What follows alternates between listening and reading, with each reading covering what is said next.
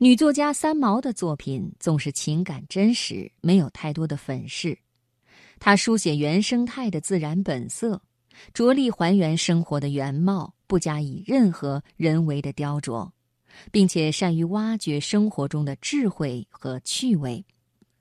三毛的作品具有浓郁的抒情色彩，无论是小说还是散文，她的文字里总流露着女性的柔美和细腻。今晚我们就来欣赏一篇三毛的散文《夏》，在这初夏时节，一同感受这或宁静或喧嚣的夏日情怀。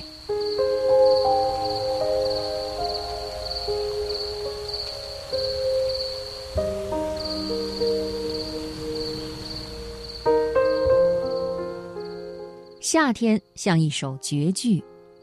已有许久未曾去关心蝉音，耳朵忙着听车声，听综艺节目的敲打声，听朋友的附在耳朵旁滴滴哑哑的密密声。应该找一条清澈洁净的河水洗洗我的耳朵，因为我听不见蝉声。于是夏天什么时候来的，我并不知道。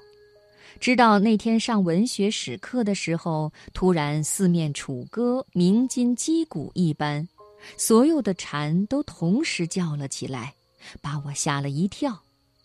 我提笔的手势搁浅在空中，无法评点眼前这看不见摸不着的一卷声音。夏天什么时候跨了门槛进来，我竟不知道。我不禁想起童年，我的童年，因为这些愉快的音符太像一卷录音带，让我把童年的声音又一一捡回来。首先捡的是蝉声，那时最兴奋的事儿不是听蝉，而是捉蝉。小孩子总喜欢把令他好奇的东西都一一放手掌中赏玩一番，我也不例外。念小学时，上学有四条路可以走，其中一条沿着河，岸边高树浓荫，常常遮掉半个天空。虽然附近也有田园农舍，可是人迹罕至，对我们而言真是又远又幽深，让人觉得怕怕的。然而一星期总有好多趟是从那儿经过的，尤其是夏天。我们总会呼朋引伴的一起走那条路，没有别的目的，只为了捉蝉。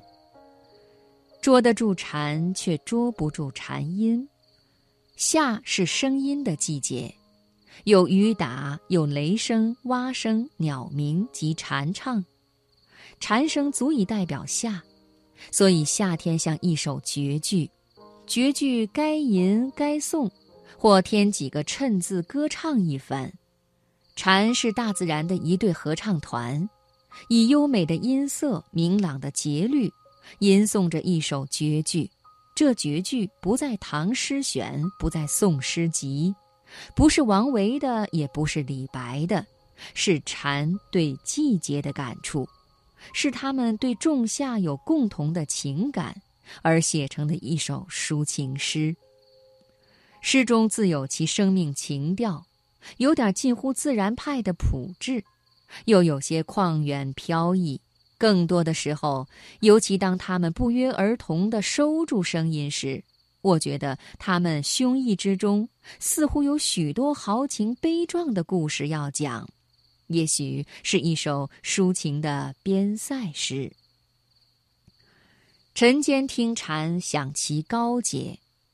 蝉该是有翅族中的隐士吧，高踞树梢，餐风饮露，不食人间烟火。一段蝉唱之后，自己的心灵也跟着透明澄净起来。午后也有蝉，但喧嚣了点儿，像一群游吟诗人，不期然地相遇在树荫下，闲散地歇他们的脚。我喜欢一边听蝉一边散步，在黄昏，走进蝉声的世界时，正如欣赏一场音乐演唱会一般。如果懂得去听的话，有时候我们抱怨世界越来越丑了，现代文明的噪音太多了。其实，在一潭浊流之中，何尝没有一潭清泉？在机器声交织的音图里，也有所谓的天籁。我们只是太忙罢了，忙得与美的事物擦身而过都不知不觉，也太专注于自己。生活的镜头只摄取自我喜怒哀乐的大特写，其他种种都是一派模糊的背景。如果能退后一步看看四周，也许我们会发觉整个图案都变了，变的不是图案本身，而是我们的视野。聆听也是艺术，大自然的宽阔是最佳的音响设备。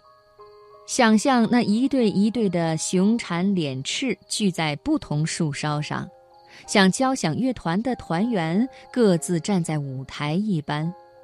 只要有只蝉起个音，接着声音就纷纷出了笼。它们各以最美的音色献给你，字字都是真心话，句句来自丹田。它们有鲜明的节奏感，不同的韵律表示不同的心情。它们不需要指挥，也无需歌谱，他们是天生的歌者，歌声如行云，如流水，让人了却忧虑，悠然其中；又如澎涛，又如骇浪，拍打着你心底沉淀的情绪。顷刻间，你便觉得那蝉声宛如狂浪淘沙般的掘走了你紧紧扯住在手里的清愁。每年每年，蝉声依旧，依旧像一首绝句，平平仄仄平。